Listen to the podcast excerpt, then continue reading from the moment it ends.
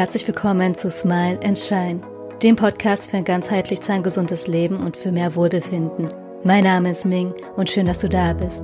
Mit Smile and Shine möchte ich dich auf den Weg zu gesunden, starken Zähnen und zu mehr Lebensfreude und Achtsamkeit im Alltag verhelfen.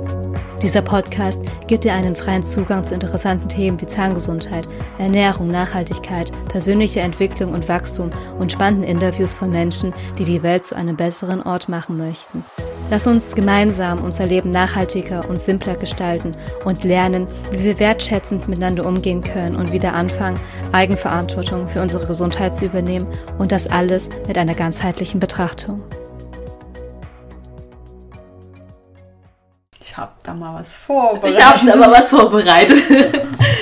Also meine Liebe, erstmal vielen, vielen Dank, dass du da bist, ich dass du dir die dir. Zeit nimmst. Ich danke dir für die Einladung. Ja. Und da fangen wir gleich mit der ersten Frage an. Wie ernährst du dich selbst und welche Auswirkungen hat, hatte die Ernährungsumstellung für dich? Also ich bezeichne meine Ernährungsform immer sehr gern als pflanzliche Vitalkost bzw. pflanzenbasierte Vitalkost. Und ich muss ehrlich sagen, ich möchte mich da gar nicht so festlegen, so zu definieren, ja, ich ernähre mich jetzt vegan oder ich ernähre mich jetzt viel von Rohkost. Deswegen umschreibe ich das gern und bezeichne das als pflanzliche Vitalkost. Mir ist es in erster Linie wichtig, sich regional, saisonal und biologisch zu ernähren und vor allen Dingen auf vollwertige Lebensmittel zurückzugreifen. Betonung liegt auf Leben. Also keine Industriekost, keine verarbeiteten Convenience-Produkte da versuche ich das tatsächlich weitestgehend zu vermeiden. Ja. Und wie bist du darauf gekommen, zu dieser Ernährungsumstellung? Das war im Jahr 2015. Da hat bei mir so ein Prozess stattgefunden. Da habe ich dann auch meine alte Arbeit aufgegeben und in dem Zusammenhang habe ich mich dann mal intensiver mit den wirklich wichtigen Themen im Leben in Anführungszeichen beschäftigt.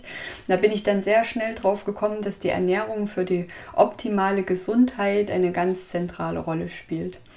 Seitdem habe ich mich damit enger beschäftigt, aber auch teilweise im Studium hatten wir schon so die Grundlagen, halt so das schulmedizinische Wissen, ne, so die klassischen DGE-Empfehlungen. Und genau. Klassische Ernährungspyramide. ja, die ich persönlich eher als suboptimal erachte, aber okay, mhm. das muss dann jeder für sich selber entscheiden, letzten Endes. Also für mich ist die klassische DGE Ernährungspyramide nichts. Wie sieht denn deine optimale Ernährung aus, wenn du das auch in der Pyramidenform darstellen würdest für dich selber? Also ich muss ganz ehrlich gestehen, ich achte da gar nicht drauf, weil ich ernähre mich intuitiv. Also ich kann dir jetzt nicht sagen, ich nehme so und so viele Kohlenhydrate zu mir, so und so viele Proteine, so und so viel Fette, weil das entsteht bei mir einfach so, worauf ich gerade Appetit habe, beziehungsweise ich merke dann, was mein Körper gerade braucht und dementsprechend ernähre ich mich. Ich meine, klar, ich gebe auf meinem YouTube-Kanal oder auf meiner Homepage auch irgendwelche Empfehlungen. So und so viel Gramm pro Kilogramm Körpergewicht empfehle ich Protein, Kohlenhydrate, Fette, aber das sind dann hauptsächlich Richtwerte für die Menschen letzten Endes, die vielleicht noch nicht so das Körpergefühl entwickelt haben, beziehungsweise sich vorher sehr viel von Industriekost ernährt haben und da irgendeinen Wert brauchen, schwarz auf weiß, wo sie sich ran orientieren können, um einfach ihre Ernährungsform gesünder zu gestalten. Aber ich persönlich achte da nicht wirklich drauf. Also ich esse sehr viel Gemüse, sehr viel Grünkräuter. Wir züchten ja auch alles und kultivieren alles im eigenen Garten. Sprossen, Wildkräuter ist bei mir sehr hoch im Kurs. Mhm. Und ansonsten, genau, das ist so die Basis letzten Endes. Als Getränk konsumiere ich hauptsächlich Mineralwasser. Keine Säfte, keine Smoothies, gar nichts. Also es ist vielleicht gesund, für mich selber ist es nichts, weil ich brauche da irgendeinen neutralen Geschmack. Und wenn ich einen Geschmack habe, dann muss ich da drauf beißen und kauen können. Also Smoothie nicht, aber Smoothie Bowls von Hartisan Bowls zum Beispiel ja. sehr, sehr gerne. Ja.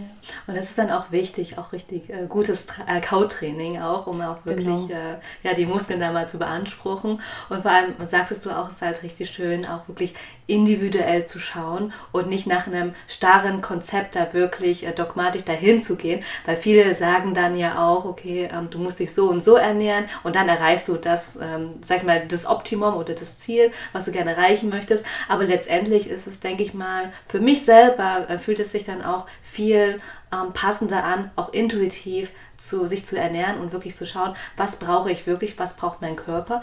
Und da erstmal die Intuition oder diese Körperwahrnehmung ähm, zu schulen, brauchen wir erstmal irgendeinen Halt. Wir brauchen erstmal vielleicht auch Richtlinien, Empfehlungen. Und deswegen auch schön, dass du da auch diese Empfehlungen einfach weitergibst, um dann letztendlich, dass jeder individuell schauen kann, was tut mir gut, was brauche ich oder was, ähm, was davon nehme ich ein bisschen mehr oder weniger zu mir.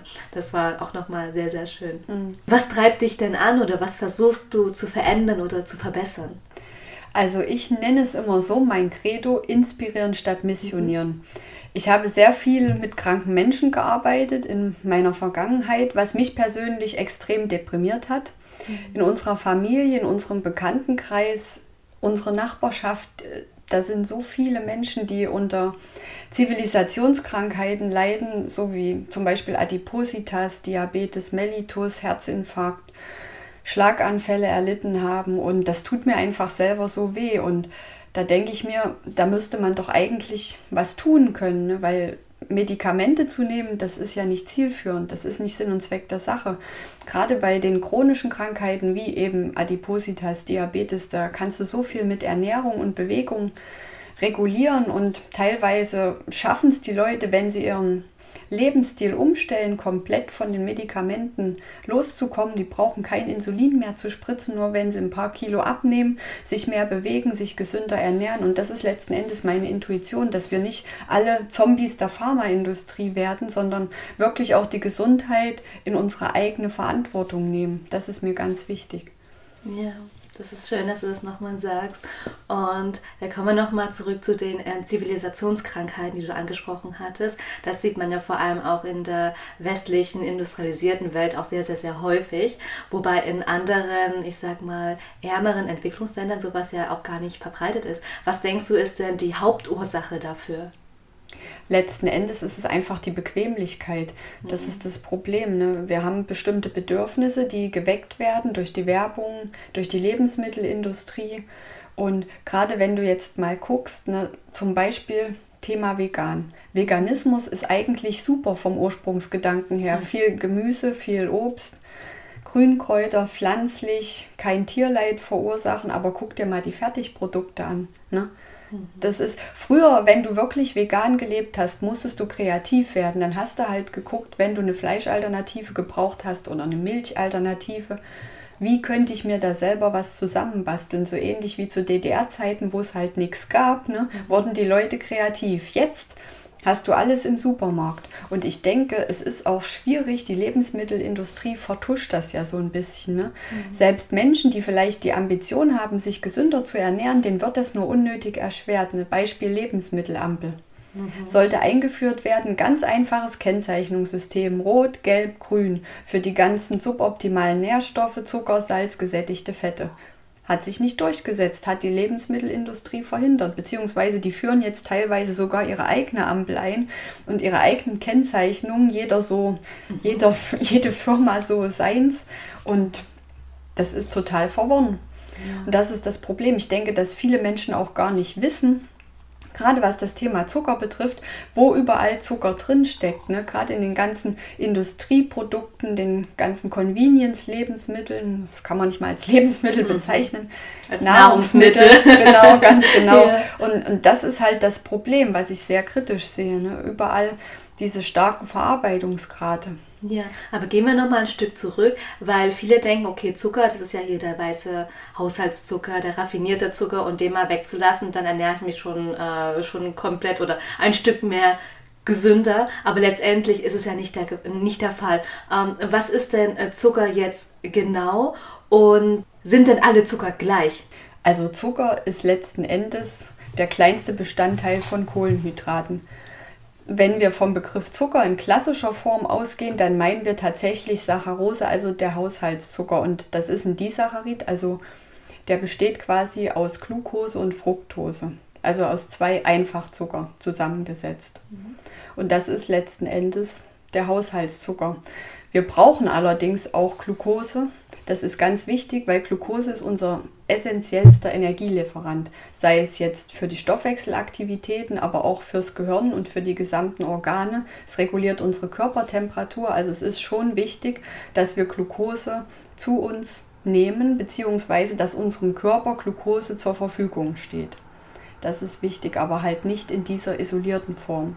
Rein theoretisch ist es ja so, dass unser Körper auch Glucose selber herstellen könnte, selbst synthetisiert über die Gluconeogenese aus Aminosäuren. Das ist ja auch häufig so ein Argument dann der Low Carber, beziehungsweise wir sind auch in der Lage, Ketonkörper zur Energiegewinnung einzusetzen, was dann wiederum aus dem Fettstoffwechsel mhm.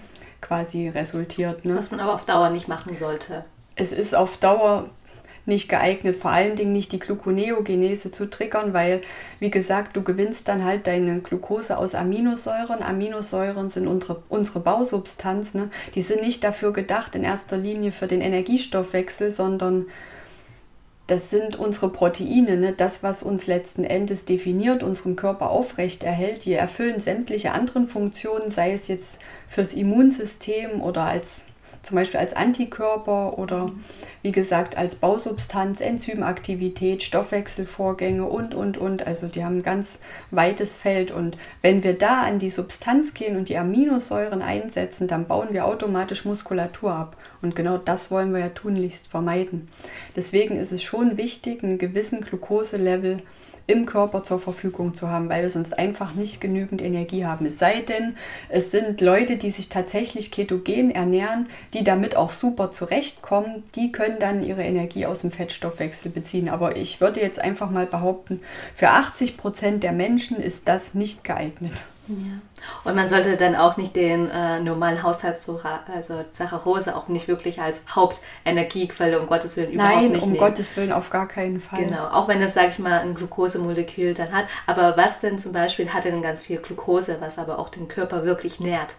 Na, sinnvoll sind auf jeden Fall immer komplexe Kohlenhydrate zuzuführen, die du jetzt in Obst findest, in Gemüse, Kartoffeln, Hülsenfrüchte beispielsweise, die DGE empfiehlt auch Getreide. Bin ich nicht so ein Fan davon. Aber das hat jetzt nichts mit dem Zucker zu tun, sondern eher so mit den Omega-6-Fettsäuren. Ist jetzt ein anderes Thema, weil die auch. Wir bleiben beim Zucker. Wir genau. bleiben beim Zucker, ganz genau. Ja. Aber so die komplexen Kohlenhydrate, das ist ganz wichtig, weil letzten Endes wir müssen uns vor Augen halten, auch wenn du in den Nährwerttabellen dann die Angaben siehst, Kohlenhydrate und davon Zucker. Ne? Mhm. Die meinen dann davon Zucker, die einzelnen Zucker, also die Einfachzucker und die Zweifachzucker. Aber die Kohlenhydrate, die komplexen, also sowas wie Stärke zum Beispiel, genau, oder naja, Inulin, das ist dann eher ein Ballaststoff, aber genau hauptsächlich so Stärke vor Dingen, stärkehaltige. Produkte, genau, was halt in Kartoffeln viel vorhanden ist, in Hülsenfrüchten. Das wird ja irgendwann auch zu Glucose abgebaut. Ne? Genau. Die äh, Verdauung beginnt ja schon im Mund durch die Amylase im Speichel, deswegen ist es eben besonders wichtig, auch gut zu kauen. Mhm. Häufig werden ja auch Vollkornprodukte empfohlen. Bin ich jetzt auch nicht so der Freund von, weil letzten Endes aus der Stärke wird irgendwann alles in Einfachzucker umgewandelt. Mhm. Und das Interessante ist ja, wenn du mal ein Vollkornbrot, ich meine, ich habe jetzt ewig kein Brot mehr gegessen, aber wenn man das mal lange kaut, irgendwann schmeckt das süß.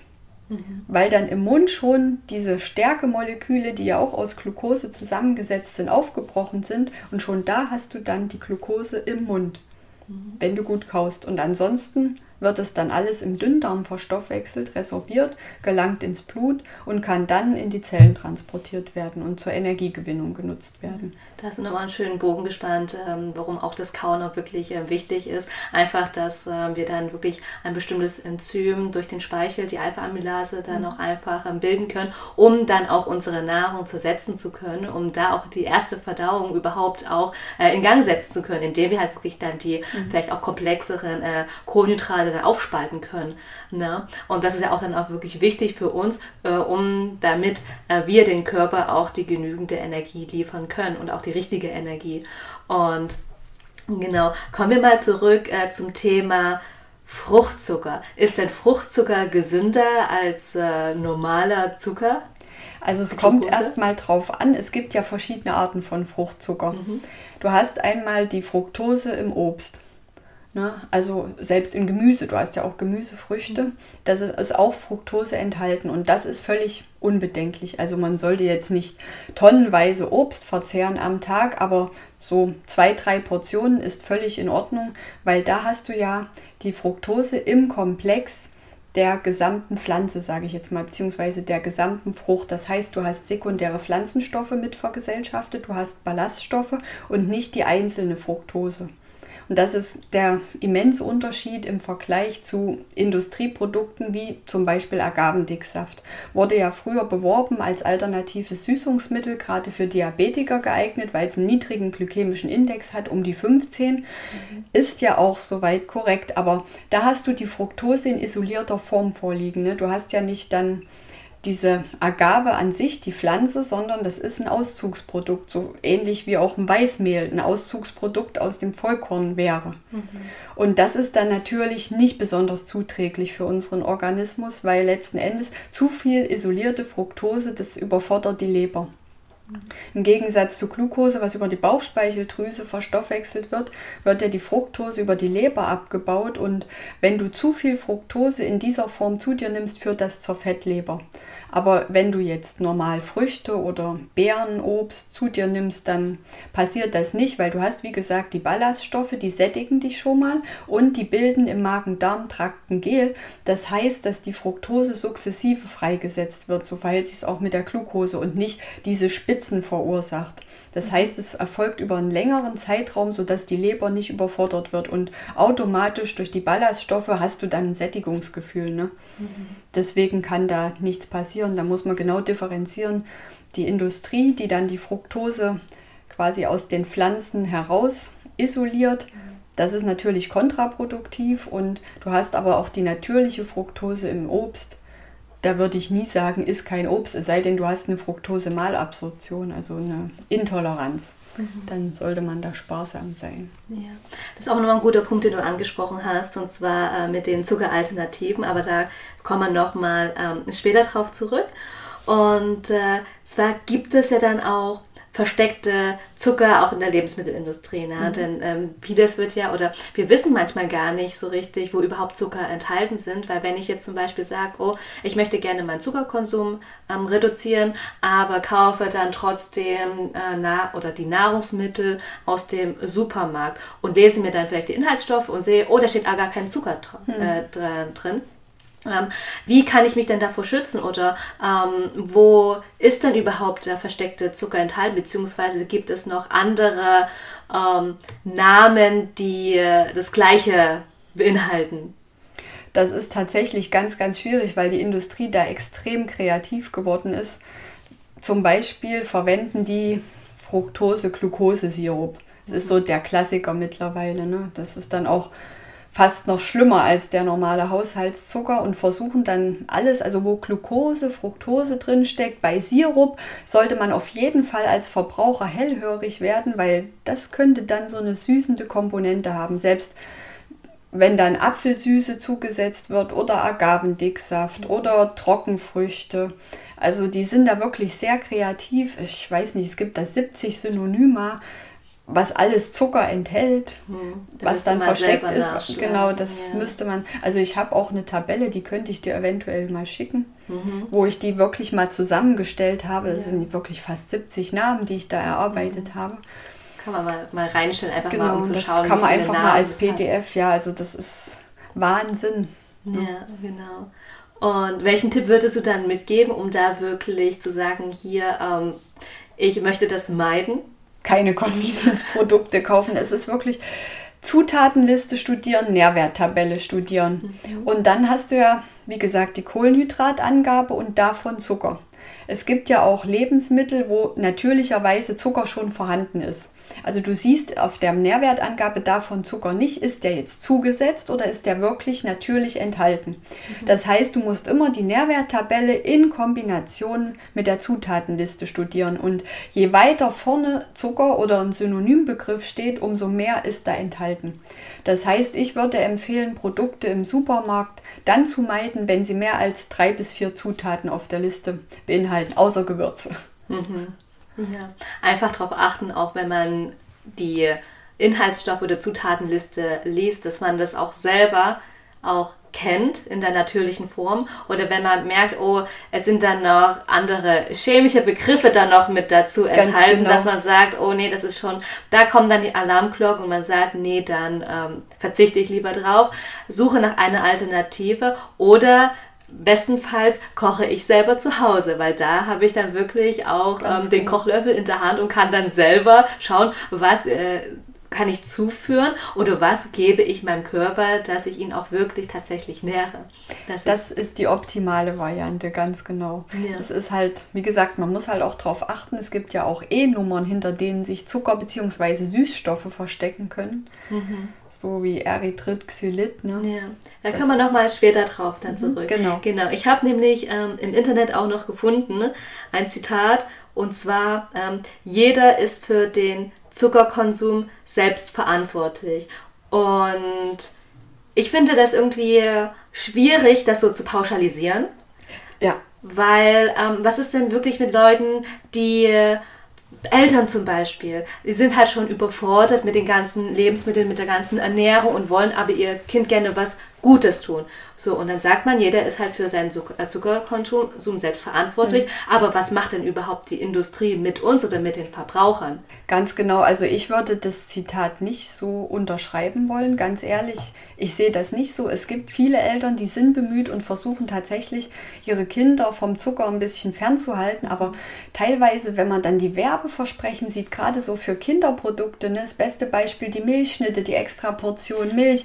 Extra Portion Kalzium. ja, jetzt, okay, jetzt haben wir Werbung gemacht. Gut, aber auch diese Fruchtgummis, ne, wo dann Vitamine enthalten sein sollen. Jede Oma denkt dann, oh, ich tue meinen Enkel was Gutes, wenn ich denen die Vitamin-Fruchtgummis kaufe. Mhm. Dann stärken sie vielleicht noch das Immunsystem, aber letzten Endes sind das alles Zuckerbomben. Deswegen es ist es schwierig, da nicht auf die Werbeversprechen der Industrie reinzufallen. Aber was wichtig ist, was Eltern auf jeden Fall tun könnten, das hat dann auch viel wieder mit der Psychologie, der Ernährungspsychologie zu tun und dem Mindset. Wenn Kinder jetzt zum Beispiel, Kind kommt aus der Schule, hat eine Eins geschrieben, wird belohnt und bekommt ein Stück Schokolade. Nein, auf keinen Fall. Dann lieber ein Stückchen Obst in die Hand drücken. Ne? Mhm. Dass einfach dann auch diese, Assoziation nicht stattfindet, oh, wenn ich was toll gemacht habe, dann werde ich belohnt mit was Süßen. Mhm. Oder beziehungsweise Kind fällt hin, schabt sich das Knie auf, fängt an zu bluten, bekommt als Trost einen Schokoriegel. Und das ist nämlich das Problem, dass dann unsere Gehirnstrukturen sich quasi so vernetzen und sich die Synapsen so ausbilden, dass das dann auch im Erwachsenenalter sich manifestiert, dass wir Zucker bzw. Süßigkeiten immer mit was Positiven assoziieren oder mit Stressreduktion. Das kennen vielleicht auch ganz viele Menschen, ganzen Tag auf Arbeit gewesen, ziemlich Stress gehabt, abends fährt man runter und dann Heißhunger auf die Tafel Schokolade. Mhm. Kann niemand was dafür. Das ist einfach so ein Verhaltensmuster, was entstanden ist ne, über die Jahre hinweg. Ja. Warum macht es uns denn dann so süchtig und wir kommen dann sehr, sehr schwer davon los, weil viele können, glaube ich, mal nicht eine Woche lang komplett ohne Zucker verzichten. Und ich denke, das ist schon eine extreme Abhängigkeit, die man vielleicht so mhm. gar nicht äh, bemerkt. Es ja. sei denn, man ver versucht wirklich mal darauf zu verzichten. Warum denkst du, genau. ist das denn so? Also es gibt da Untersuchungen, die tatsächlich bestätigen, dass Zucker wohl unser Belohnungszentrum im Gehirn aktiviert. Mhm. Und dadurch dann eine extrem starke Serotonin-Dopamin-Ausschüttung stattfindet. Und das wiederum ist ja dann unser Glückshormon, unser Belohnungshormon. Mhm. Und das führt dann letzten Endes dazu, dass wir uns, wenn wir Zucker konsumieren, uns irgendwie besser fühlen. Hinzu kommt ja noch, dass uns Zucker Energie gibt. Ne? Also der Einfachzucker Glucose in einer Tafel Schokolade ist ja trotzdem unser Energielieferant. Mhm. Das heißt, wir werden dann, wir verzehren ein Stück Schokolade, Schokoriegel, whatever und plötzlich fühlen wir uns wieder richtig gut, auch wenn wir vorher vielleicht müde sind und denken, oh, ich bin unterzuckert, ich bin so fix und alle, ich brauche jetzt erstmal was zu essen. Mhm. Dann ziehe ich mir einen Schokoriegel rein, klar, der gibt sofort Energie, das ist wie Traubenzucker. Ne? Mhm. Es gab bei uns früher in der Apotheke solche Traubenzuckerbonbons oder Lollis, die du lutschen konntest Diese für weißen, Kinder. Ja. ja. Mhm. Ich meine, wenn du nicht gerade als Diabetiker unterzuckerst, würde ich die Finger davon lassen. Das, das braucht kein Mensch. Aber wenn man es konsumiert hat, fühlt man sich dann plötzlich wieder, oh ja, jetzt bin ich wieder leistungsfähig, super. Ja. Und das ist dann auch das, was unser Gehirn sich quasi merkt, in Anführungszeichen. Mhm, genau. Das ist fatal. Nochmal äh, für das Verständnis, vielleicht auch für die Zuhörer, die da vielleicht noch nicht so in dieser Thematik da äh, drin sind, äh, nochmal ähm, zusammenfassend, also Glucose ist wirklich ähm, als Energiequelle für den Körper gedacht. Und was ist ähm, das mit Fructose? Kann man das auch als Energielieferant dann nehmen für den Körper? Ja, das kann man auch verwenden, was die meisten gerade die Low Carber immer ein bisschen verheimlichen. Fructose ist nicht als Primärenergiequelle dazu gedacht, unseren Körper da jetzt zu versorgen, aber funktioniert auch im Stoffwechsel, wenn allerdings keine Glucose oder nur wenig Glucose vorhanden ist. Dann ist unser Körper in der Lage, aus Fructose ebenfalls über ganz viele komplizierte chemische mhm. Stoffwechselvorgänge Energie zu gewinnen. Ja. Aber das ist nicht die Regel. Ja.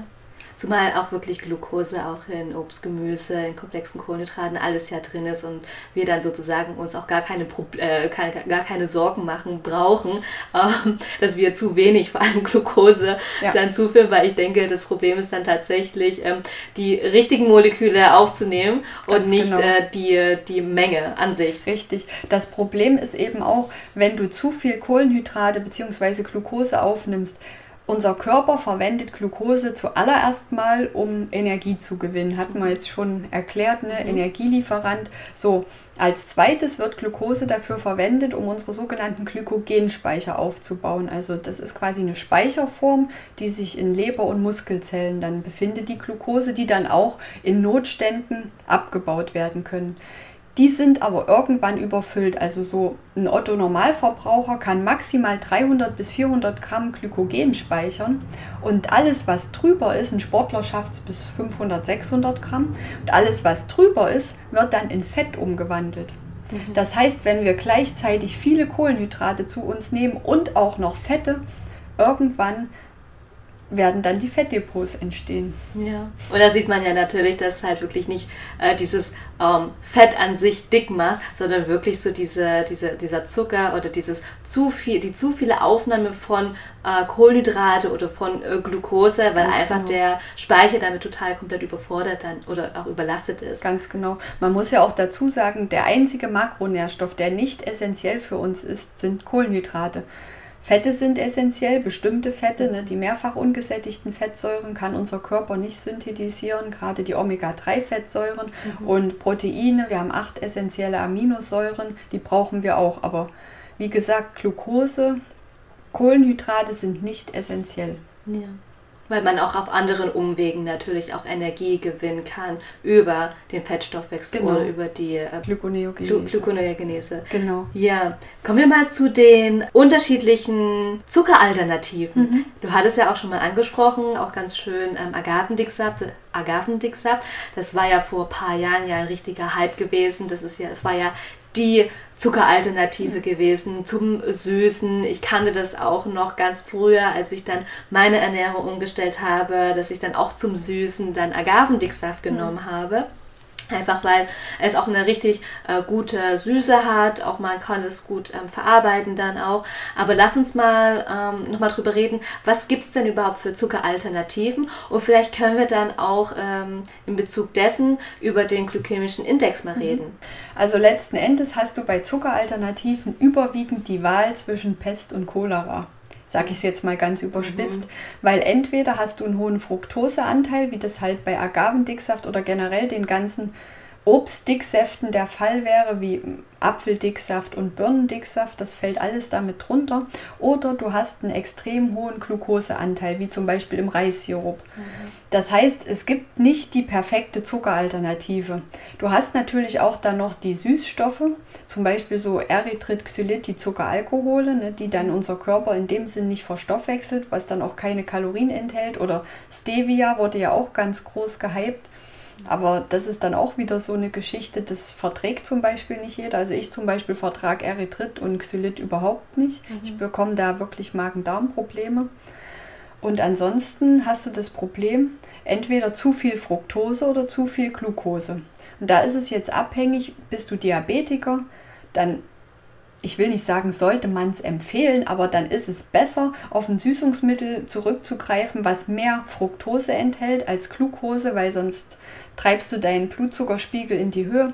Hast du eine Fructoseintoleranz, naja, dann nimmst du halt Reissirup, aber es ist alles nicht optimal. Ja, weil letztendlich der Zucker an sich oder dieses Süßen, das ist ja nichts Essentielles für unseren Körper. Das ist ja wirklich auch unserem Lebensstil oder auch dem Luxus verschuldet, dass wir denken, wir brauchen das. Und deswegen auch ähm, möchte ich dann auch gar nicht sagen, irgendwie jetzt komplett auf Zucker zu verzichten, sondern egal, ob man ähm, etwas verbietet oder verzichtet, genau das bewirkt ja eher das Gegenteil. Richtig. So, und deswegen ist es schön, einfach mal zu schauen, wie du auch schon zu sagtest, ähm, äh, welcher, welcher Typ bin ich oder was vertrage ich da mehr und dann einfach selber zu schauen, was nehme ich für mich im Optimum und natürlich zu gucken, dass ich dann auch das wirklich bewusst einsetze. Die Dosis macht das Gift. Genau. Dass man dann nicht sagt, äh, jetzt äh, haue ich mir dann so viel äh, dieses eine Süßungsmittel da rein, weil es ist ja gesünder als der normale Haushaltszucker. Genau. Und das und ist der Trug Trugschluss. Mhm, genau. Und ich denke nämlich auch, dass wenn wir wirklich darauf achten und wirklich uns dessen bewusst sind, was ähm, Zucker überhaupt ist, was er mit uns macht und warum wir ihn überhaupt brauchen und einfach diesen bewussten Umgang dann wieder mit Zucker haben, dass wir da auch unser, unser Körper besser wahrnehmen können. Wofür verwenden wir denn überhaupt auch Zucker? Meistens ist es ja auch so zum Backen Mhm. Dass wir dann sagen, wir möchten gerne mal einen Kuchen backen oder etwas, äh, trotzdem etwas Leckeres, Süßes, weil das ist ja auch etwas, was auch ein sehr angenehmes, äh, schönes Gefühl mhm. in uns dann ja. auch löst. Ne? Wir, ähm, ja, haben dann einfach das Gefühl, ja, uns geht es dann trotzdem gut. Und dieses Gefühl wollen wir dann trotzdem auch beibehalten. Und deswegen mhm. es ist halt schön. Genau, es ist halt evolutionstechnisch bedingt. Ne? Mhm. Letzten Endes, wenn wir süß geschmeckt haben früher, dann wussten wir, das bringt uns nicht um. Mhm. Die Giftstoffe, die sind meistens bitter gewesen ja. oder sauer. Und das wurde dann, war dann schon kritisch und das ist irgendwie noch in unserem Genom gespeichert quasi. Ja auch total interessant, ja. dass es sich das evolutionär nicht wirklich verändert hat. genau. genau. Ja. Ähm, und wenn ich jetzt meinen Zuckerkonsum gerne reduzieren mhm. möchte, was, was ist denn da der erste Schritt, den ich dafür tue? Es kommt halt immer auf den Typ Mensch an. Ne? Also ich empfehle ja sukzessive umzustellen. Ich habe es damals radikal gemacht, von heute auf morgen gesagt, kein Zucker, aber gut, das waren auch andere Lebensumstände. Am besten ist es erstmal zu schauen, wo verwende ich tatsächlich isolierten Kristallzucker. Zum Beispiel ganz klassisch, ich habe morgens meinen Kaffee, mhm. dann verzichte ich mal statt zwei Teelöffeln entweder komplett oder ich nehme nur einen Teelöffel und dann schaue ich mal, wie bekommt mir das. Das wird wahrscheinlich, wenn du einen Radikalentzug machst, für die ersten 14 Tage ganz, ganz schrecklich sein. Und du bekommst dann wirklich Entzugserscheinungen, haben mir viele Klienten auch berichtet. Mhm die dann gesagt haben, oh, ich habe Kopfschmerzen und ich fühle mich so unwohl und ich habe schlechte Laune und keine Energie und ich bin so gereizt und mein Kreislauf, alles Mögliche, was ich da schon gehört habe. Also zeigt das auch, dass Zucker eine gewisse Suchtgefahr besitzt. Ne? Mhm. Deswegen würde ich empfehlen, das erstmal Schritt für Schritt ganz sukzessive zu reduzieren. Wie gesagt, zum Beispiel erstmal auf den Zucker im Kaffee oder im Tee verzichten. Mhm und gar nicht unbedingt gleich mit alternativen Süßungsmitteln zu arbeiten, muss halt jeder schauen. Es sei denn, du willst einen Kuchen backen oder einen Muffin essen, dann okay, aber so im Alltag erstmal zu sehen, brauche ich das jetzt wirklich? Ja. Vielleicht auch mal auf den Schokoriegel für zwischendurch verzichten. Das ist ja auch dieses permanente Snacken. Das ist ja auch absolut nicht empfehlenswert, was unserem Blutzuckerspiegel dann solchen Schwankungen ausliefert. Deswegen einfach auch mal versuchen, Intervallfasten zu integrieren. Das ist definitiv auch eine gute Methode, denn dann merkst du erstmal wieder, ob dein Körper wirklich Hunger hat oder nur Appetit. Mhm. Das wird ja auch durch diesen ganzen Zuckerkonsum und durch die Convenience-Produkte völlig verschleiert. Wir haben ja total verlernt, auf unser natürliches Sättigungs- und Appetitsgefühl zu hören. Ne?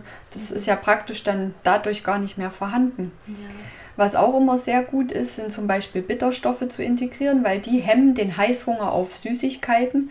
Und natürlich, du musst gucken, dass dein Blutzuckerspiegel möglichst konstant bleibt und nicht solche Schwankungen, wie gesagt, ausgeliefert ist, weil sonst kommst du in einen Unterzucker, also in einen hypoglykämischen Zustand, was dann wiederum den Heißhunger auslöst. Mhm. Dann bekommst du Appetit auf was Süßes. Es ist dann nicht mal unbedingt Hunger. Mhm. Hast du nochmal ähm, gute Punkte dann auch angesprochen. Ähm, kannst du nochmal erklären, dieses Intervallfasten für diejenigen, die es ähm, das erste Mal hören? Mhm. Ähm, was, was bedeutet das und was steckt dahinter? Genau, das bedeutet letzten Endes einfach nur, dass wir nicht permanent am Essen sind, sondern wir haben ein bis drei feste Hauptmahlzeiten bzw. Mahlzeiten, an denen wir was zu uns nehmen und dann eine, je nachdem, bestimmte Nahrungskarenz. Das Zeitfenster kann dann jeder für sich wählen, also sprich eine Zeit, wo wir nichts zu uns nehmen, außer vielleicht ein kalorienarmes Getränk wie zum Beispiel Wasser oder ungesüßten Tee. Der Hintergrund ist einfach der, dass dann unser Organismus wirklich mal eine Verdauungspause bekommt und dadurch auch zur Ruhe kommt und dadurch auch die entsprechenden Heilungs- und Reparaturprozesse in Gang bringen kann. Das ist ganz wichtig. Ne? Da wird dann auch zum Beispiel die Autophagie, wird es genannt, quasi angekurbelt, sodass dann funktionsuntüchtige Proteine oder falsch gefaltete Proteine und nicht mehr funktionierende Zellorganellen abgebaut werden und unser Körper wird dann quasi gereinigt und entgiftet durch das Intervallfasten. Und dadurch bringt es auch wieder die Hormone ins Gleichgewicht, das heißt der Insulinspiegel nivelliert sich ein, unser Wachstumshormonspiegel nivelliert sich auch alles ein. Serotonin, unser Glückshormon, wird verstärkt ausgeschüttet, also Fasten bringt dann auch irgendwann so eine Art Glücksgefühl, wenn man erstmal so die kritischen Tage überstanden hat, beziehungsweise beim Intervallfasten hast du einfach den Vorteil, es ist praktikabel umsetzbar, dass man sich wirklich nur auf ein bis drei Hauptmahlzeiten fokussiert und dann zwischendurch in einem bestimmten Zeitfenster nichts zu sich nimmt. Empfehlenswert ist so die 16 zu 8 Methode, das ist so Standard. Das heißt, entweder du schiebst das Frühstück nach hinten und das Abendessen nach vorne oder du lässt eine der beiden Mahlzeiten komplett weg, weil dann hast du schon automatisch die Verdauungspause verlängert, indem du die Nacht dazu gewinnst. Mhm. Das heißt, acht Stunden Essen, 16 Stunden Fasten. Würdest du das auch ähm, Leistungssportlern empfehlen oder ähm, Kraftsportlern, die dann wirklich auch ähm, ja, Muskelaufbau betreiben? Das kommt drauf an. Also es muss jeder für sich selber entscheiden. Es gibt Kraftsportler, die kommen mit fünf bis sechs Mahlzeiten am Tag prima zurecht. Mhm. Es gibt aber auch Kraftsportler, die schwören aufs Intervallfasten. Es ist halt generell wichtig zu wissen, Wer intensiv Kraftsport betreibt, der leert ja seine Glykogenspeicher. Die müssen ja auch wieder gefüllt werden. Und gerade bei Hochleistungssportlern oder bei Kraftsportlern ist es dann so, die könnten theoretisch sogar Einfachzucker und Zweifachzucker zu sich nehmen. Es machen auch viele in solchen sogenannten Weight Gainern, wo dann Kohlenhydrate mit enthalten sind, einfache Kohlenhydrate, weil dadurch sind die Zellen, sagt man, empfänglich dafür. Ne? Also quasi die abgebauten Glykogenspeicher müssen ja wieder aufgefüllt werden. Die Zelle braucht wieder Energie, weil die dann durch den Kraftsport verbraucht sind. Und das bewirkt dann, dass der Insulinpeak nicht zu stark nach oben schießt. Mhm. Indem die dann wirklich diese ein-, Zweifachzucker in genau. der Form dann genau, aufnehmen. Genau. Statt jetzt komplexere Zuckermoleküle, also genau. also Kohlenhydrate dann genau. aufzunehmen. Also nach dem Sport zum Beispiel erstmal ein paar Haferflocken mit Banane oder so. Oder generell Bananen sind dann eine sehr gute Alternative. Ich würde nicht sagen, neben Traubenzucker. Mhm. Ich empfehle das definitiv nicht. Das machen viele. Ja. Ich empfehle es nicht. Ich würde dann wirklich sagen, gerade so sehr zuckerhaltiges Obst wie Bananen oder Mangos, mhm. Kakis, sowas. Ja auch so wirklich darauf zu achten, dass genau. es reife, reifes sehr Obst, reif, reife genau. Früchte dann auch sind. Und das ist dann halt auch sehr gut geeignet, damit du dann sofort deine Glykogenspeicher wieder auffüllen kannst. Und wie gesagt, der Insulinpeak hält sich dann in Grenzen. Mhm. Ja, interessant. Angenommen, ähm, ich möchte gerne mehr auf mein Hungergefühl achten und nicht eher auf äh, das Appetitsgefühl, gibt es ja dann auch Menschen, die dann sagen, oh, am frühen Morgen, ich habe da total so, so ein Loch im Bauch und das ist, das ist für mich Hunger und ich muss dann sofort was essen. Denkst du, das hat etwas mit dem Hungergefühl zu tun oder kann es dann auch noch andere Ursachen haben, dass man am frühen Morgen dieses Loch im Bauch hat? Naja, das ist auch wieder individuell verschieden. Bei mir war es zum Beispiel so, ich habe auch eine Zeit lang gedacht, ich bräuchte unbedingt das Frühstück. Also ich bin jetzt auch mittlerweile bei einer bis zwei Mahlzeiten am Tag, die ich dann eher um die Mittagszeit zu mir nehme. Viel ist es auch Gewohnheit, mhm. aber es kommt auch drauf an, je nachdem, was für eine Aktivität am Abend verfolgt wurde, was am Abend gegessen wurde. Also es kann sowohl sich um Hunger tatsächlich handeln, aber in vielen Fällen ist es auch Appetit. Ja. Und wie ist es bei dir? Also woran ähm, merkst du den Unterschied bei dir zwischen Hunger und Appetit? Ich muss ehrlich sagen, Appetit in dem Sinn habe ich gar nicht mehr. Mhm. Weil normalerweise Appetit ist ja das, ne, du hast eine riesengroße Mittagsmahlzeit gegessen. Vielleicht noch leere Kohlenhydrate, können wir auch noch mal drauf zu sprechen kommen. Mhm. Eine Riesenportion Nudeln und du hast eigentlich, bist total gesättigt, theoretisch. Mhm. Und dann gehst du am Bäcker vorbei und riechst so, oh, jetzt könnte ich noch so eine Puddingplunder essen. Ja, habe ich früher alles gemacht. Mhm obwohl ich vor zehn Minuten was gegessen habe, dann weiß ich, diese Puddingplunder, wenn ich das rieche und entwickle so Heißhunger darauf, dann weiß ich, das ist Appetit. Aber mittlerweile habe ich das gar nicht mehr.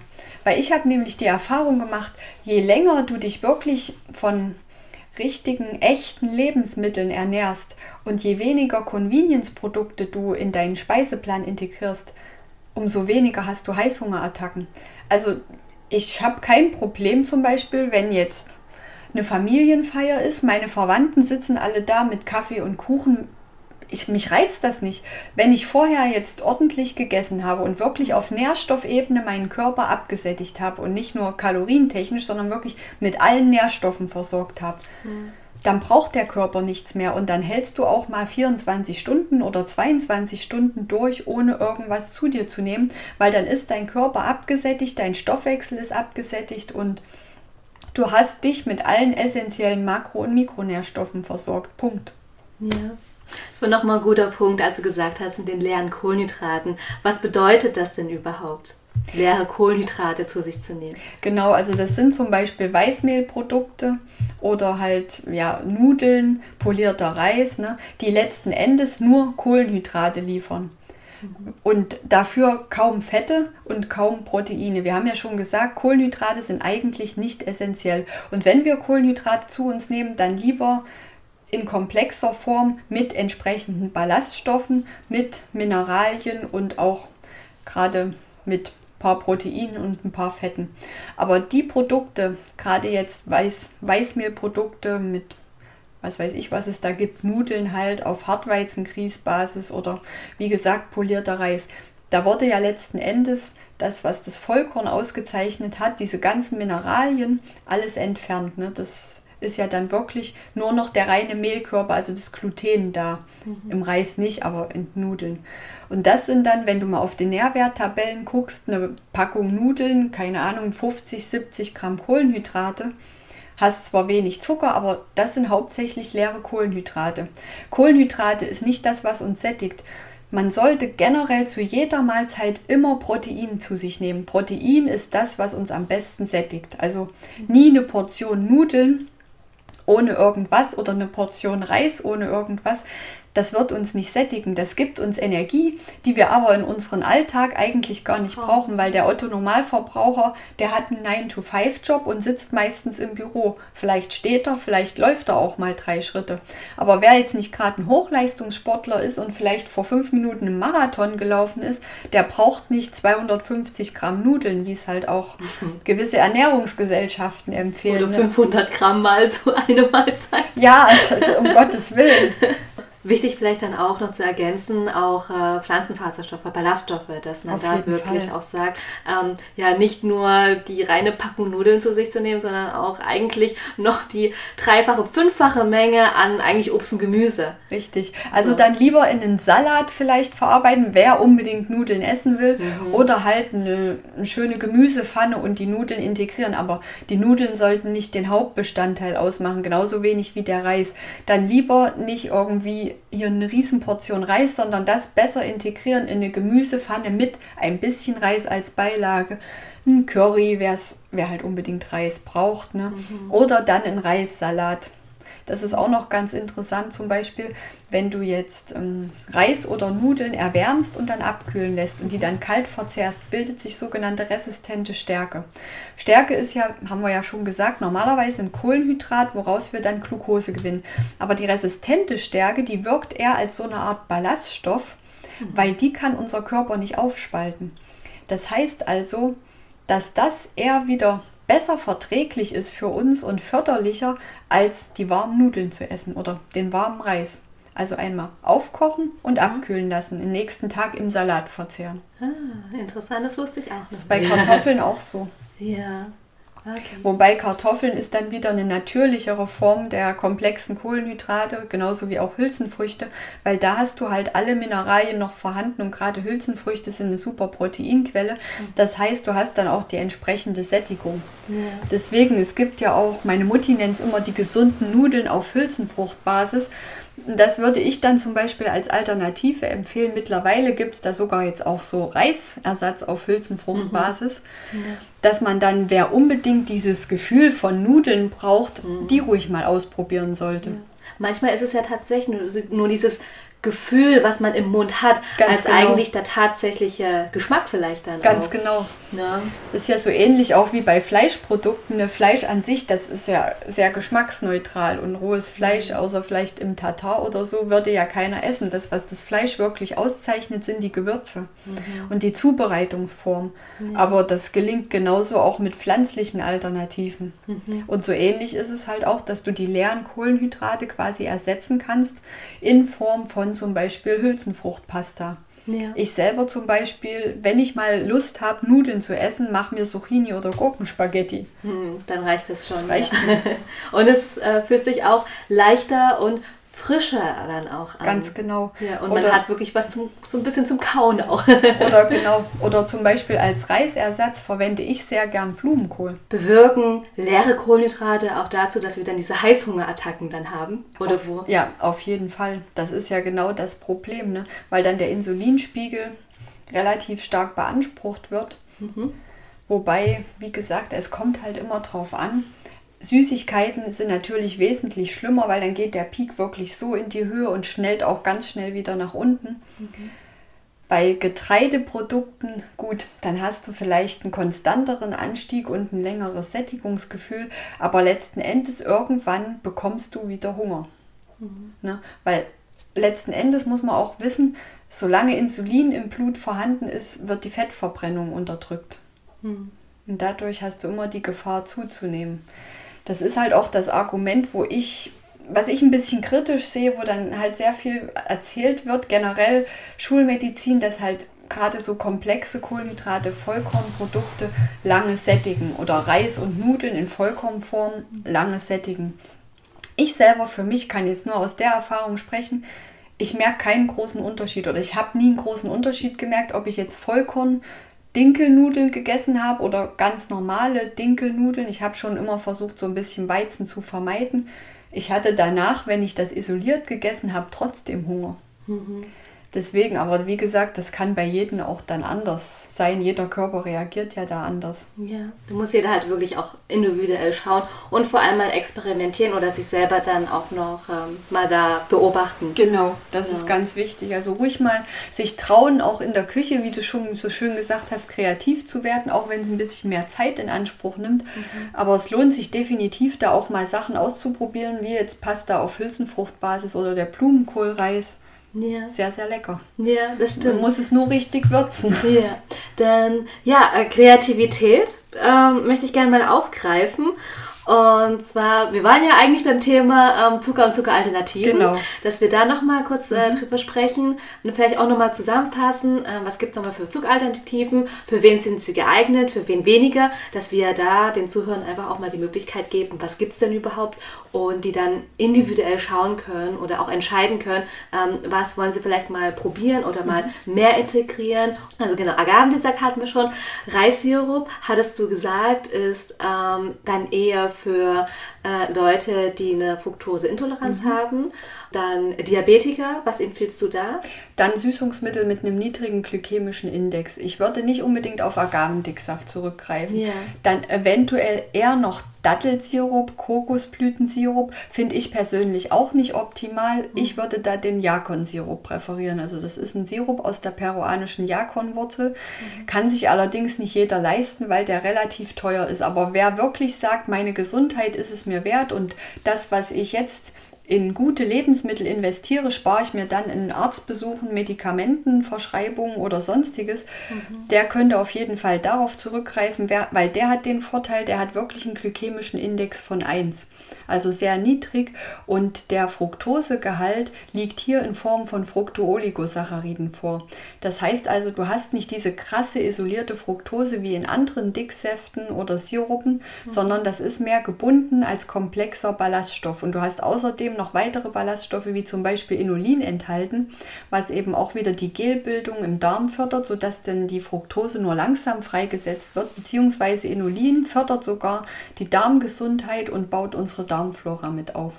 Also das ist auf jeden Fall dann für diejenigen, die wirklich auf Zucker oder im glykämischen Index achten sollten, meine persönliche Alternative.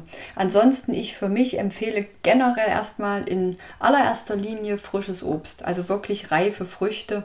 Mhm. Gerade ne, wir haben einen großen Garten und Streuobstwiesen und wenn dann im Sommer oder Herbst die Beerenfrüchte reif sind, Äpfel, Birnen sind alles sehr gute Süßungsmittel. Mir selber reicht das auch völlig aus. Also ich brauche da nicht noch irgendwas dazu. Mhm. Oder ja, Bananen zur Not auch, aber dann wirklich die reifen mit den braunen Stellen und nicht diese grünen. Mhm. Das funktioniert nicht. Oder Kakis, Mangos, das sind mhm. alles, also in reifer Form, sehr, sehr gute natürliche Süßungsmittel. Mhm. Ansonsten kann man auch auf Trockenfrüchte zurückgreifen, wie zum Beispiel Datteln oder Feigen. Das ist immer eine gute Alternative. Mhm. Wobei in Datteln zum Beispiel ist es halt auch so, der Zucker ist so ungefähr 1 zu 1 Glucose, Fructose im Verhältnis. Also da sollte man auch nicht zu viel konsumieren. Aber Datteln haben zum Beispiel einen sehr hohen Ballaststoffanteil, das wissen viele nicht, um die 10 Prozent, also mehr als teilweise die Vollkornprodukte, was dann wiederum auch dazu führt, dass erstmal der Zucker nur langsam freigesetzt wird im Darm und natürlich, dass wir nicht zu viel davon essen können. Also da kommt dann irgendwann ein Stopp. Mhm. Ja.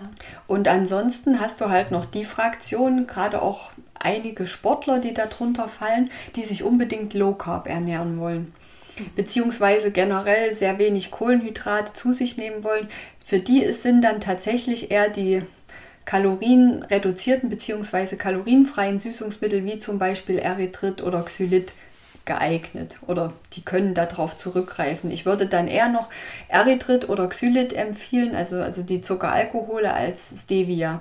Das wird immer damit beworben, dass das was Natürliches ist, aber Stevia ist letzten Endes ein extrem hochverarbeitetes Produkt. Mhm. Wir reden von dem kristallinen Stevia. Ganz genau, nicht, nicht die Stevia-Pflanze. Ja. Also nicht jetzt die Blätter oder so. Genau. Das ist ein völlig anderes Thema, aber es verkauft ja keiner die Blätter, beziehungsweise es gibt ja auch Convenience-Produkte, die mit Stevia gesüßt sind, teilweise. Mhm. Dann nimmt ja keiner die Blätter, das ist dann auch ein industriell verarbeitetes Produkt. Ja, ja. Lass uns noch mal kurz zu dem glykämischen Index äh, noch mal erklären, was es denn überhaupt ist. Mhm. Also das ist letzten Endes ein Wert dafür, wie die Kohlenhydrate bei uns im Blut wirken. Das heißt, je höher der glykämische Index ist, umso einen höheren Insulinausschüttung hast du, umso, umso höher wird dein Insulinlevel. Also das ist im Prinzip sollte man vermeiden, Produkte mit einem hohen glykämischen Index zu sich zu nehmen, wenn du halt Diabetiker bist zum Beispiel. Mhm. Ne, weil das fördert im Prinzip den Insulinausstoß und das wiederum überfordert irgendwann deine Bauchspeicheldrüse. Welche Süßungsmittel sind das? Erstens Agavendicksaft hattest du dann? Nee, Agavendicksaft hat einen verhältnismäßig niedrigen glykämischen mhm. Index. Also der normale Haushaltszucker, Saccharose, mhm. hat einen ungefähr einen glykämischen Index von 50. Also es ist gar nicht mal so hoch. Das wird dann immer ins Verhältnis gesetzt zu einer Referenzsubstanz. Da wird dann entweder die isolierte Glucose verwendet, was dann 100% entspricht oder 100. Mhm. Und dann hast du halt auch äh, Weißmehlbrötchen oder Toastbrötchen. Wird auch teilweise in bestimmten Literaturquellen verwendet. Und da wird dann halt geguckt, dass du dann 50 Gramm davon zu dir nimmst und dieser Spiegel wird dann über mehrere Stunden gemessen, immer wieder Blut abgenommen und irgendwann kommt dann so eine Kurve raus. Also die Fläche unter dieser Blutzuckerkurve wird dann bestimmt und daraus kriegst du dann halt die Relation über den glykämischen Index und die verschiedenen Werte. Das ist auch schon mal wieder ein Kritikpunkt, was dann viele auch eher als abträglich betrachten, weil du hast keine Standardwerte. Ne? Also je nachdem, du hast unterschiedliche Referenzwerte, entweder die Glucose selber oder halt diese Weißmehlprodukte oder das Toastbrötchen und jeder Körper reagiert darauf auch anders. Das heißt, Leute, die jetzt die gleiche Portion zu sich nehmen, haben einen unterschiedlichen glykämischen Index oder da reagiert der Körper unterschiedlich. Mhm. Je nachdem, was auch für eine Aktivität mit erfolgt. Und du nimmst ja nicht nur die Kohlenhydrate an sich zu dir. Das klassische Beispiel ist zum Beispiel, wenn du jetzt, Beispiel zum Beispiel, wenn du jetzt einen Schokoriegel zu dir nimmst, hat der einen niedrigeren glykämischen Index als ein Stückchen Wassermelone weil ganz einfach in dem Schokoriegel noch Fett mit drin ist und das drückt den glykämischen Index wiederum nach unten. Aber es, laut glykämischen Index müsste man dann empfehlen, nimm einen Schokoriegel statt einer Wassermelone. Das ist ja mhm. völlig absurd. Ja.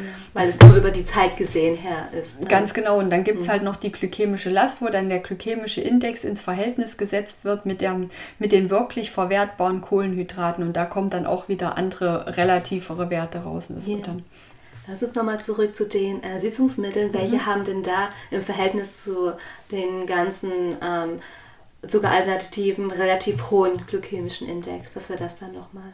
Also sehr hoch ist vor allen Dingen Reissirup, mhm. weil der besteht aus fast nur Glucose und der liegt ungefähr bei 95 bis 98. Gibt es unterschiedliche Werte in der Literatur. Mhm. Also der ist noch höher als der normale Kristallzucker. Mhm. Dann so im Mittelfeld liegen Kokosblütenzucker. Das so, gibt es auch wieder unterschiedliche Werte. Manche schreiben 35, manche schreiben 55.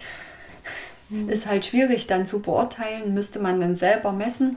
Mhm. Deswegen, ich bin halt überhaupt kein Freund vom glykämischen Index, weil das ist nichts Greifbares. Es ist mehr so ein theoretischer Wert, ist vielleicht für Diabetiker ganz gut, um die Heißhungerattacken zu kontrollieren. Mhm. Und ansonsten alle anderen, wie jetzt die ganzen Dicksäfte, die haben einen relativ niedrigen glykämischen Index. Ja.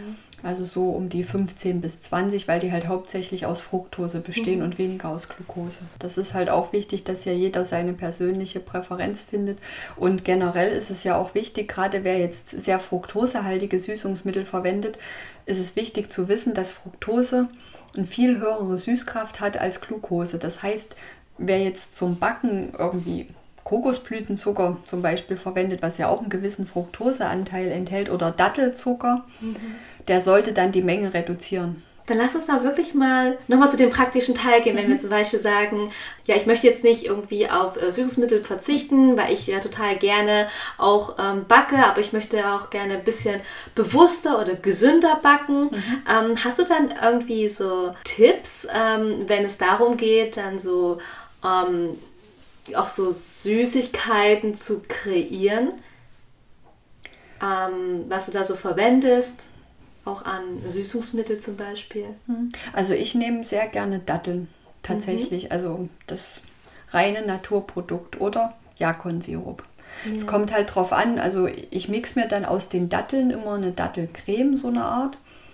Also wo ich dann noch so ein bisschen mit Wasser verdünne, wo es dann auch nicht mehr ganz so süß wird. Und das integriere ich dann immer in Zubereitungen, die jetzt so ein bisschen festere Konsistenz haben oder so halbflüssig sind. Wie gesagt, Energiebällchen, Rohkosttorten, sowas. Backen tue ich relativ selten. Mhm. Das mache ich eigentlich so gut wie gar nicht mehr, weil ich dann wirklich nur Rohkosttorten kreiere, Energiebällchen und ansonsten als flüssiges Süßungsmittel, ich stelle zum Beispiel auch meine eigene Schokolade her, das, mm. da verwende ich ähm, immer Jakonsirup. Ja. Auch mal eine schöne Inspiration, einfach zu sagen, man lässt den Ofen mal kalt. Mal andere Alternativen zu schauen statt dem, äh, statt dem Backen. Mhm. Ja, weil vieles ist ja auch so, dass man auch bei dem Backen auch einfach nur Auszugsmehle nimmt oder auch genau. so Weißmehl oder auch, wenn man möchte, halt auch so Dinkelmehl. Aber mhm. letztendlich ähm, kommt man da nicht drum rum beim Backen. Und jetzt vielleicht mal äh, in eine andere Richtung zu blicken und zu sagen, hey, ähm, wie wäre es denn einfach mal, wenn wir ähm, statt einen normalen Kuchen einen Rohkostkuchen da mal Herz drauf, genau. wo wir den äh, Ofen nicht brauchen, wo wir ähm, äh, das jetzt nicht irgendwie aufbacken oder generell backen müssen, sondern wirklich einfach mal schauen, welche ähm, Nährstoffe oder welche Lebensmittel kann man in seiner natürlichen Form immer noch dafür nutzen, um trotzdem was äh, Schönes, Leckeres draus äh, zu machen, zu backen oder zu zaubern. Ganz was sind genau. denn so deine drei so Lieblingsrezepte, wenn es darum geht, ins süß, also als süße Variation? Also so Rezepte speziell habe ich nicht, eher so Zubereitungsformen. Und mhm. das sind zum Beispiel Energiebällchen. Ja. Da mag ich so die Kombination aus Granatapfelkernen mit Zitronengras. Mhm. Bin ich letztes Jahr drauf gekommen, weil wir kultivieren Zitronengras im Garten in unserem Gewächshaus. Mhm. Und dann meine Mutti durfte dann die Granatapfelkerne auspulen. Die habe ich im Dörrgerät getrocknet und mhm. die Kombination ist genial. Und dann halt noch ein bisschen Nüsse oder Saaten dazu. Mhm. Das mag ich sehr gerne. Ansonsten auch gern mal so einfach eine ganz schlichte Eiscreme gemixt aus gefrorenen Beeren. Mhm. Das mache ich auch gut, sehr ja. gerne. Und ja, mein drittes, ja, ich mag auch mal das ein oder andere Stückchen Rohkosttorte, also da sage ich nicht nein. Mhm. Aber ich habe da jetzt keine spezielle Rezeptur, wo ich sage, nur die Sorte, das mhm. ist es sondern es schmeckt mir eigentlich alles. Ja, das ist gut. Ja. Bisher, was ich so fabriziert habe. ja. Und selbst meiner Verwandtschaft, also die sind ja alle eher mischköstlich. Mhm. Und dann eher so das konventionelle, so die Buttercreme und Sachertorten gewöhnt, aber die sind auch total begeistert und ja. ja. Gibt es denn ein Rezept, wo du sagst, boah, das hat den anderen so total umgehauen von der, von der, von der Verwandtschaft? Oder gab es da einige schon? Ja, es gab relativ viele, aber wenn ich so spontan jetzt nachdenke, ja. dann war es die Snickers-Torte. Oh, jetzt habe ich wieder eine Marke genannt. Also eine Erdnuss-Schokotorte in Rohkostqualität. Oder was auch immer sehr gut ankommt, ist mein russischer Zupfkuchen. Mm, also auch Zupfkuchen in Rohkostqualität. Ja, ja. Ach, sehr schön. Sind die auf deiner Webseite dann auch verlinkt oder? Nee, aber die wird es äh, in meinem Buch geben, was demnächst erscheint. Also ah. es, ich, es, wird ein zweiteiliges Buch erscheinen. Mhm. Hauptsächlich als E-Book, aber teilweise auch in gedruckter Form. Da geht es im ersten Teil um die gesamte Ernährungstheorie. Da wird mhm. auch Zucker eine große Rolle spielen. Ja. Das ist auch so knapp 500 Seiten, mhm. wo es dann um die Vitalkosternährung geht. Yeah. Top ernährt, nichts entbehrt. Und im zweiten Teil gibt es dann nochmal so um die 170 Rezeptinspirationen. Ja. Alle natürlich komplett ohne Zuckerzusatz, ohne künstlichen, enthält auch kein Gluten, mhm. kein Tierleid und viele in Rohkostqualität. Wahnsinn. Und wenn die Zuhörer jetzt total begeistert davon sind, wo können sie sich eintragen oder wo erfahren die das, wenn das Buch dann ähm, erscheint? Auf meinem YouTube-Kanal wird es auf jeden Fall dann publik gemacht. Ah, schön. Da werde ich das dann alles dann mal in die äh, Shownote dann einfach reinpacken. Genau. Genau, deine genau deine, Internet, deine Internetseite, YouTube-Kanal und alles, wo Instagram. man dich dann auch. Auf Instagram werde ich es dann auch nochmal yeah. publizieren, wenn es soweit ist. Ja. Es Ach, dauert nicht schön. mehr so lange. Ja, Ach, schön. Ja, da freue ich mich dann auch schon drauf. ja. Für dich ist auf jeden Fall ein Exemplar reserviert. Ach, schön, danke. ja, was ist denn dein Herzenswunsch, den du so gerne auch mit anderen teilen möchtest? Also wie gesagt, ich würde mir für jeden wünschen, dass er einfach seine optimale Gesundheitsform erreicht. Also dass jeder sich in seinem Körper wohlfühlt und dass Körper, Geist und Seele in Balance sind und jeder mit sich einfach zufrieden ist und auch dankbar für das, was er jetzt im Leben erreicht hat. Und einfach dieses Streben nach immer mehr und diese ganzen Begierden, die geweckt werden, dass das reduziert wird und einfach, dass wir mehr in die Dankbarkeit und auch in die Achtsamkeit kommen, auch wieder gegenüber der Natur gegenüber uns selbst, gegenüber anderen Menschen, dass wir da auch wieder viel rücksichtsvoller sind. Also das ist über die Ernährung hinaus eigentlich. Einfach so eine rundum Zufriedenheit, wo ja letzten Endes eine Gesundheit auch eine gewisse Voraussetzung dafür ist, dass wir mit uns und der Welt im Einklang sind. Mhm. Das würde ich mir wünschen. Deswegen inspirieren statt missionieren. Ja. Und habe ich noch eine allerletzte Frage zum Thema ähm, Zucker. Kannst du uns dann noch eine kurze Anleitung geben für ein ähm, zuckerärmeres Leben? Am besten, wie gesagt, erstmal sukzessive anfangen, Schritt für Schritt den Zucker zu reduzieren und von der Industriekost weg zu natürlichen Lebensmitteln hin, also Lebensmitteln wieder. Da ist es auch sehr gut geeignet, sehr viel Grün zu integrieren, sei es in Form von Wildkräutern. Wie gesagt, die Bitterstoffe haben wir ja schon angesprochen, mhm. reduziert den Heißhunger auf Süßes, Sprossen ziehen, wer die Möglichkeit hat, Obst und Gemüse kultivieren, auch beim Einkauf auf Qualität achten. Also ich würde wirklich empfehlen, Bioqualität und bei Früchten immer drauf auf den Reifegrad zu schauen, dass wir wirklich reife Früchte konsumieren. Gerade bei Bananen, Mangos ist das ja oft problematisch. Deswegen unbedingt saisonal, regional Beerenfrüchte, Kirschen, Weintrauben, Äpfel. Wir haben so viel zur Verfügung und das dann als Zwischensnack verwenden, anstelle vom Schokoriegel einfach mal in einem Apfel beißen. Oder zur Not gesündere Alternativen sich rauszusuchen in Form von Energiebällchen, in Form von Nice Creams auf gefrorener Bananenbasis oder gefrorener Beerenfruchtbasis. Auch mal selber kreativ werden, seine eigene Schokolade herstellen. Gibt es ein schönes Rezept in meinem Buch. ja. Und dann einfach selber mal schauen, was geht überhaupt. Und dann wird man überrascht sein, dass man überhaupt sehr gut auf künstlichen Kristallzucker verzichten kann. Mhm. Sehr schön. Ja, vielen, vielen, vielen lieben Dank für das schöne Gespräch, dass wir das nochmal so auseinandernehmen konnten und dann jetzt wieder so zusammenfügen konnten. ich danke dir für die Einladung ganz ja. herzlich.